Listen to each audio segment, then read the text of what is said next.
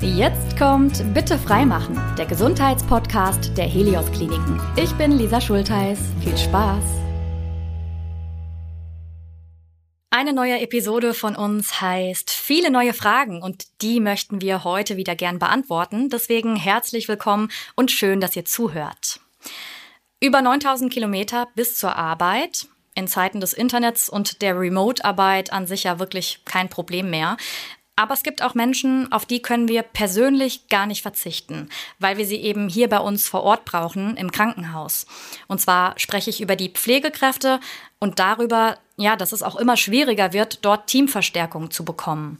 Was wir dafür tun, darüber spreche ich jetzt mit Laura Thelen. Sie sind Gesundheits- und Krankenpflegerin aus dem Helios Klinikum Bonn-Rhein-Sieg. Herzlich willkommen.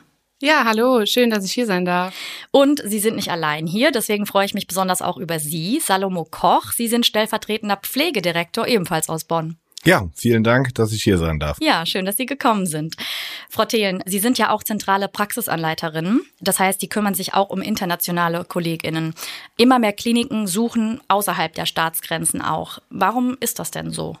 Weil einfach der Pflegemangel ganz hoch ist in Deutschland und wir einfach auf anderes Personal angewiesen sind aus jetzt mittlerweile anderen Ländern. Mhm.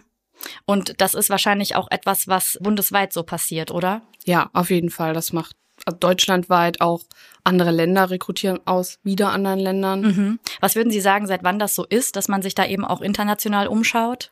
Also ich selber bin jetzt erst so seit einem Jahr da drin, aber ich habe es jetzt auch schon gehört, dass es schon länger ist, mhm. deutlich länger. Mhm.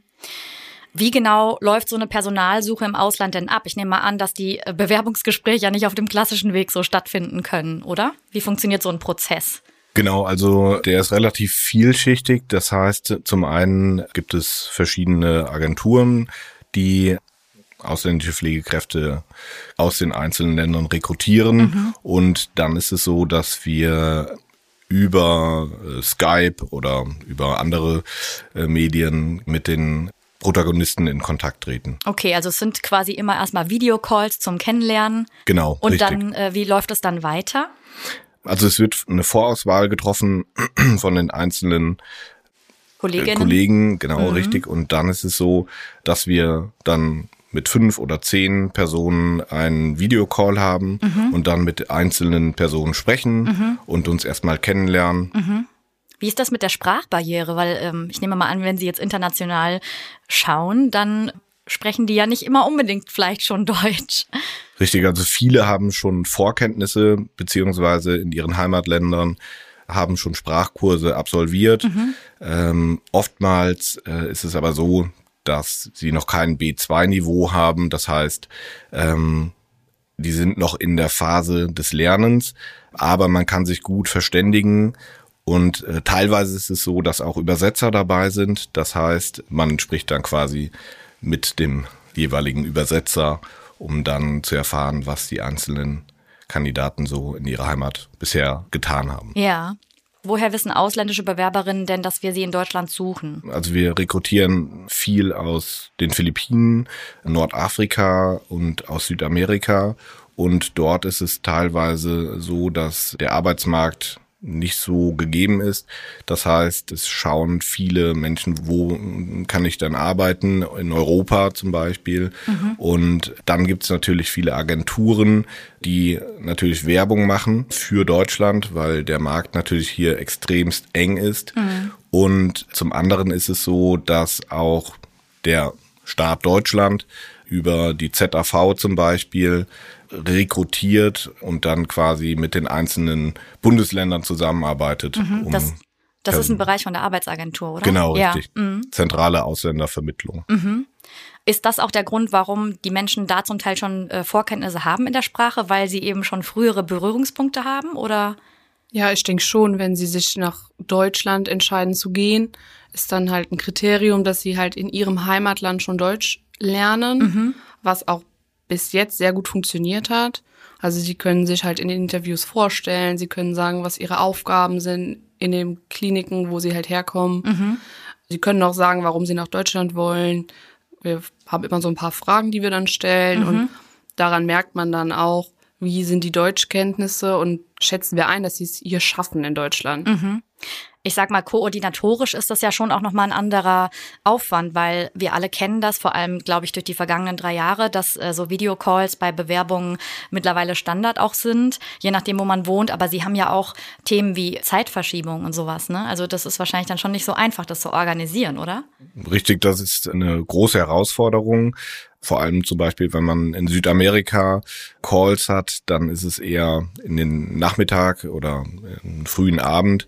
Aber das funktioniert trotz alledem sehr, sehr gut. Und wie kriegen Sie dann, sag ich mal so, auch das richtige Bauchgefühl, dass das potenziell passende KandidatInnen sind? Weil ich sag mal, das finde ich ist immer noch ein Unterschied auch hier bei uns in Deutschland, äh, ob ich persönlich jemandem gegenüber sitze oder nicht. Richtig. Also wir fragen natürlich, äh, was haben die Kandidatinnen bisher in ihren Heimatländern gemacht? Es ist natürlich so, dass in vielen Ländern die Pflegeausbildung ein Studium ist. Bei uns ist es eine dreijährige Ausbildung.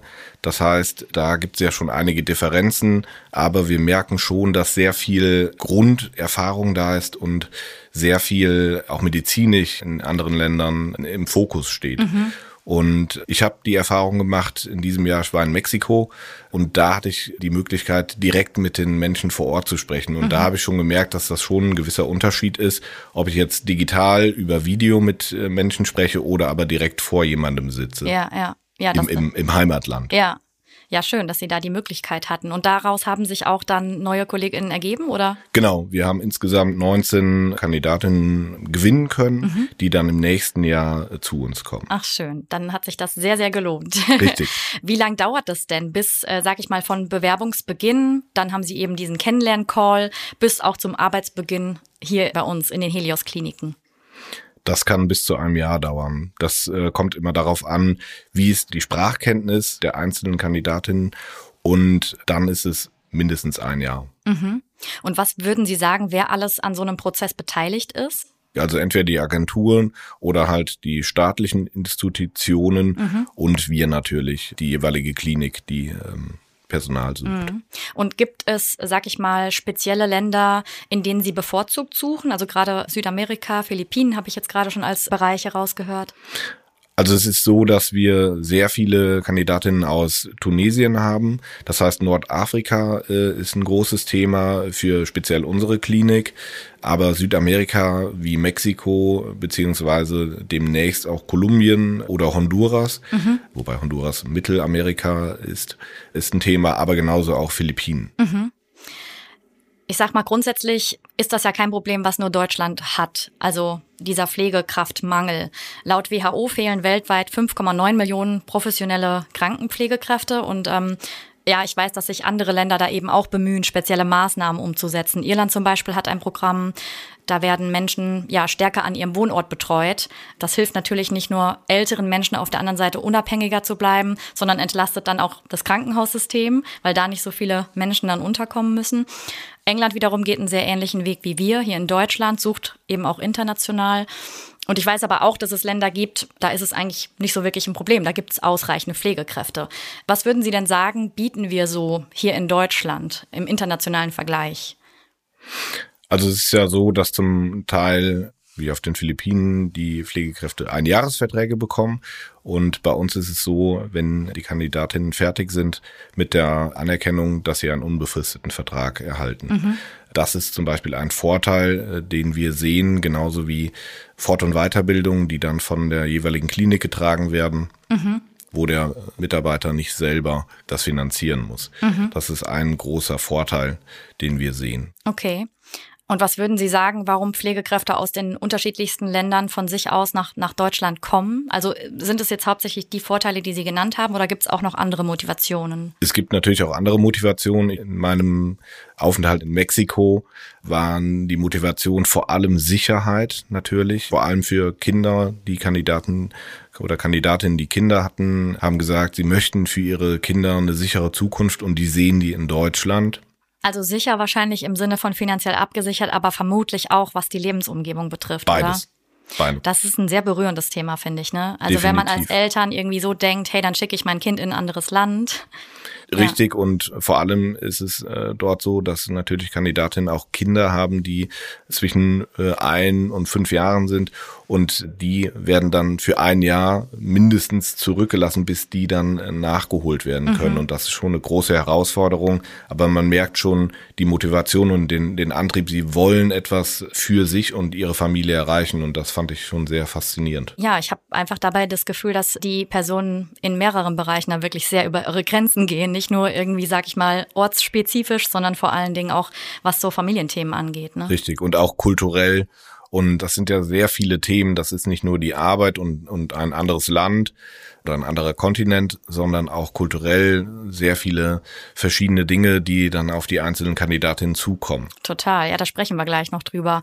Welche Qualifikationen bringen die Pflegekräfte denn konkret mit oder welchen Status haben sie dann quasi mit ihrer Ausbildung hier in Deutschland? Also es heißt quasi, sie sind Pflegefachkraft in Anerkennung und ähm, haben dann diesen Assistenten, der hier in Deutschland ja auch ausgebildet wird, der ein Jahr dauert. Mhm. Als das werden sie auch hier angestellt ein Jahr lang mhm. und werden dann halt eng betreut, machen eine Kenntnisprüfung, dass sie dann die dreijährige Ausbildung anerkannt bekommen, mhm. was in ihrem Heimatland meistens ein Studium von vier, teilweise fünf Jahren ist. Okay, also da ist es ein längerer Prozess sozusagen und genau. hier muss man natürlich dann nochmal schauen, wie passt es zusammen, damit man da auf einer genau. Ebene ist, ne? Genau. Mhm. Die kommen mit Defizitbescheiden und da drin wird festgelegt, was in ihrer Ausbildung im Heimatland quasi fehlte, mhm. was sie in Deutschland brauchen. Mhm. Und das müssen sie hier aufarbeiten und dann haben sie den gleichen Status hier wie eine dreijährig examinierte Pflegefachkraft. Okay, und wie kann ich mir das vorstellen, wenn man jetzt in so einer, ich sag mal, Qualifikationsphase ist? Arbeiten die dann schon regulär auf Stationen mit? Dürfen die quasi abgespeckte Aufgaben machen oder wie kann ich mir das vorstellen? Die arbeiten eigentlich schon möglichst direkt, je nach Kenntnisstand von Deutsch, wie das halt funktioniert, weil auf der Station muss man einfach Deutsch können, mhm. weil die äh, Patienten nicht langsam und deutlich reden. Mhm. Und das sagen wir immer, das ist das Allerwichtigste, dass es Deutsch einfach gut funktioniert. Mhm. Wir machen aber auch wie so Praktikum quasi. Also sie werden auf Station gehen, sie haben dann einzelne Tätigkeiten, die sie immer wieder machen dürfen, mhm. die sie von uns Praxisanleitern gezeigt bekommen. Und dann durch regelmäßiges Wiederholen festigt sich das natürlich. Wir machen Unterricht mit denen. Mhm. Genau. Okay. Ich habe gerade so gedacht, nochmal beim Thema Anerkennung, Qualifikation. Es erinnert mich an eine Bekannte, die, es geht um einen ganz anderen Fachbereich, die ist voll ausgebildete Psychologin, kommt aus Indonesien, ist damals dann nach Deutschland gekommen und konnte überhaupt nicht hier in dem Bereich arbeiten. Und das war super frustrierend und da habe ich sehr mitgefühlt, weil ich glaube, das ist für den Selbstwert auch echt nicht schön, wenn man eigentlich irgendwo voll ausgebildet ist, geht in ein anderes Land, möchte dort arbeiten und kann nicht. Da war die Sprachbarriere zum Beispiel auch gar kein Thema, sondern auch eben diese Unterschiedlichkeit in der Qualifikation. Was würden Sie denn sagen, was Sie selbst machen bei Helios, um diese Integration möglichst gut, sag ich mal, über die Bühne zu bringen, also sowohl menschlich als auch fachlich?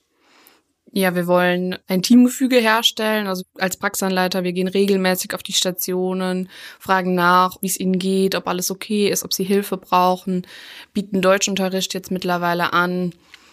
Aber wir machen auch Ausflüge. Wir haben jetzt zum Beispiel in zwei Wochen Sommerfest. Da, da kommen die natürlich auch mit, mhm. äh, dass die alle Kollegen mal kennenlernen. Letztens war die Kollegin am Rhein, mhm. war sie nach Linz gefahren mit dem Schiff. Die machen aber auch sehr viel untereinander mhm. tatsächlich. Die fahren in jegliche deutsche Städte, wo ich wahrscheinlich noch nie war. ähm, die sind da schon sehr gewillt, auch Deutschland kennenzulernen. Mhm. Oder wir machen halt Ausflüge mit denen, genau. Wir haben einmal zusammen gegrillt im Wald. Mhm. Wie nehmen Sie das wahr, Herr Koch? Also es ist so, dass wir, wie Frau Thelen gerade auch schon sagte, sehr viel Unternehmen und das tut den äh, einzelnen Anerkennungsteilnehmern innen gut. Mhm. Wir spielen zum Beispiel auch Fußball miteinander und das ist eine absolute Bereicherung, weil wir absolut talentierte Fußballer in unseren Reihen begrüßen durften. Ach, schön. Äh, das ist sehr schön. Ja. Und wir merken aber auch, dass teilweise die TeilnehmerInnen Heimweh haben. Mhm. Das ist auch völlig verständlich. Ja. Und da ist es umso wichtiger, dass man äh, gemeinsam Aktionen macht und, und Dinge erlebt und auch aufgenommen wird weil das ist das Wichtige, weil wir möchten natürlich, dass alle hier auch in Deutschland bleiben und sich quasi zu Hause fühlen. Mhm ja, stelle ich mir vor, dass das herausfordernd ist. und glaube aber auch, dass es auf dieser persönlichen Ebene mit eben Freizeitaktivitäten dann natürlich nochmal viel, ja, die Menschen näher zusammenbringt, ne? als wenn man nur fachlich arbeitet. Richtig. Wenn ich jetzt äh, daran denke, ich würde ins Ausland ziehen und würde da komplett neu anfangen. Wir haben es gerade schon gesagt, neue Kultur, vielleicht nicht meine Muttersprache oder sehr wahrscheinlich nicht meine Muttersprache, dann hätte ich auf jeden Fall auch Respekt davor. Ähm, ich war zwar im Auslandssemester, aber das ist natürlich eine begrenzte Zeit. Sie haben gerade gesagt, Sie möchten die KollegInnen auch natürlich hier halten für, für länger. Was glauben Sie denn, was da so die größten Herausforderungen sind, in so einem Fall jetzt auch konkret neu anzufangen? Also zum einen ist es so, wenn die Anerkennungsteilnehmerinnen hier äh, nach Deutschland kommen, bekommen die von uns Wohnraum äh, gestellt. Wenn sie aber fertig sind, ist eine der größten Herausforderungen, Wohnraum zu finden. Mhm. Das ist ja für uns schon schwer. Das ist für uns schon genau sehr sehr schwer und versuchen da auch alle zu unterstützen. Aber es ist natürlich eine große Herausforderung, die wir auch nicht so einfach gelöst bekommen. Und was gibt es da für Unterstützungen? Also wir haben zum einen, da sind wir aber noch im Aufbau, wollen wir bei uns am schwarzen Brett schauen, wer aus der Klinik eventuell jemanden kennt, der Wohnraum zur Verfügung stellen kann, weil mhm. das ist natürlich das Erste, wo, woran man denkt und das Schnellste. Mhm. Das ist ein Punkt, aber es ist halt schwierig, auch im Umkreis eine Wohnung zu finden oder ein Haus. Was würden Sie sich da wünschen? Ist das dann jetzt wieder so rein eher der Appell an die Politik, hey, wir brauchen generell mehr Wohnraum? Oder gibt es auch einen konkreteren Wunsch, den Sie eben gerade für diesen Fall irgendwie aussenden möchten? Also zum einen ist es natürlich ein Appell an die Politik, weil der Wohnraum für alle, die in Deutschland wohnen, natürlich sehr begrenzt ist. Und da müssen Möglichkeiten geschaffen werden. Und das relativ zeitnah, weil es natürlich auch politisch bekannt ist, äh, dass wir einen Pflegemangel haben und auch selbst die Politik natürlich schaut, wir gehen ins Ausland, Herr Spahn war in Mexiko. Das ist aber nicht das Einzige, was man machen kann, sondern wir müssen natürlich die Basics irgendwie, äh, die Grundvoraussetzungen hier vorhanden haben, mhm. damit es irgendwie funktioniert. Ja, ja, auf jeden Fall, verständlich. Es hat ja immer beide Komponenten. Also auch Sie und Ihr Team müssen schauen, diesen Herausforderungen gerecht zu werden. Was sind denn die Herausforderungen, sag ich mal, in Ihrer Teamarbeit hier? Man muss auf jeden Fall sehr viel miteinander kommunizieren. Also das ist wirklich das A und O, mhm. weil die Teilnehmer sich Bezugspersonen suchen und nicht jedem alles erzählen. Aber im Team muss man das einfach transparent machen und die Probleme ansprechen, damit wir halt den Kollegen auch helfen können. Zum Beispiel Thema Heimweh. Mhm. Nach einem halben Jahr meistens kommt so dieses Loch, dass sie ihre Familie vermissen, ihre Kinder. Mhm. Ganz schlimm. Mhm. Und dann muss man halt auch einfach schauen, wie können wir das halt wieder, ihn wieder aufbauen, was mhm. können wir machen. Und das geht halt nur im Team, weil es kann sich nicht nur einer um alle kümmern. Und ja. da sind wir jetzt in unser Team am Erweitern und da auch vieles am Machen tatsächlich. Und, und was zum Beispiel? Also ist es auch so, dass Sie, wenn Sie das merken und spüren, da einfach auch mit möglichst viel Empathie auf die Person zugehen oder? Genau, wir suchen das Gespräch mit denen, versuchen irgendeine Lösung zu finden. Mittlerweile ja Videoanrufe ist ja, also Anrufen ist ja das Kleinste, was geht, mhm. aber auch halt Urlaube, ne? dass wir einen Heimaturlaub möglich machen. Also mhm. das ist ja, wenn sie aus Tunesien kommen, lohnt mhm. halt keine Woche, weil sie ja auch fliegen müssen. Ja. Dass die Teilnehmer frühzeitig wissen, wann sie Urlaub haben, dass sie einen Flug buchen können mhm. und einfach diese Gewissheit, ich komme noch mal zu meiner Familie. Genau, und wir versuchen sie halt einfach zu motivieren und aufzubauen, dass ihre Familie nachkommen kann, mhm. wenn sie fertig sind, dass es nur ein Jahr ist. Also, also möglichst einfach auch, ja, gut zureden natürlich. Genau, ne? einfach mhm. ähm, versuchen, positiv zu denken. Mhm. Verschiedene Kulturen bedeuten ja auch Vielfalt und ich glaube, diverse Teams sind immer gut in jeglicher Richtung. Äh, wie bereichern diese denn ja die Zusammenarbeit in Bonn bei Ihnen vor Ort? Also es ist so, dass natürlich Vielfalt auch viele Möglichkeiten bieten, sei es sprachlich. Wir haben natürlich auch sehr viele ausländische Patienten, die Arabisch sprechen oder andere Sprachen. Und das ist natürlich auch ein Vorteil, weil die Teilnehmer das natürlich beherrschen. Und das hilft natürlich auch auf Stationen. Das mhm. heißt, man kann auch die Kollegen zu Rate ziehen und sagen, kannst du, kannst du da unterstützen? Und das ist, glaube ich, schon viel wert, mhm. muss man sagen so fühlt sich der Kollege halt auch wertgeschätzt, dass seine Muttersprache trotzdem auch in Deutschland noch was wert ist. Mhm.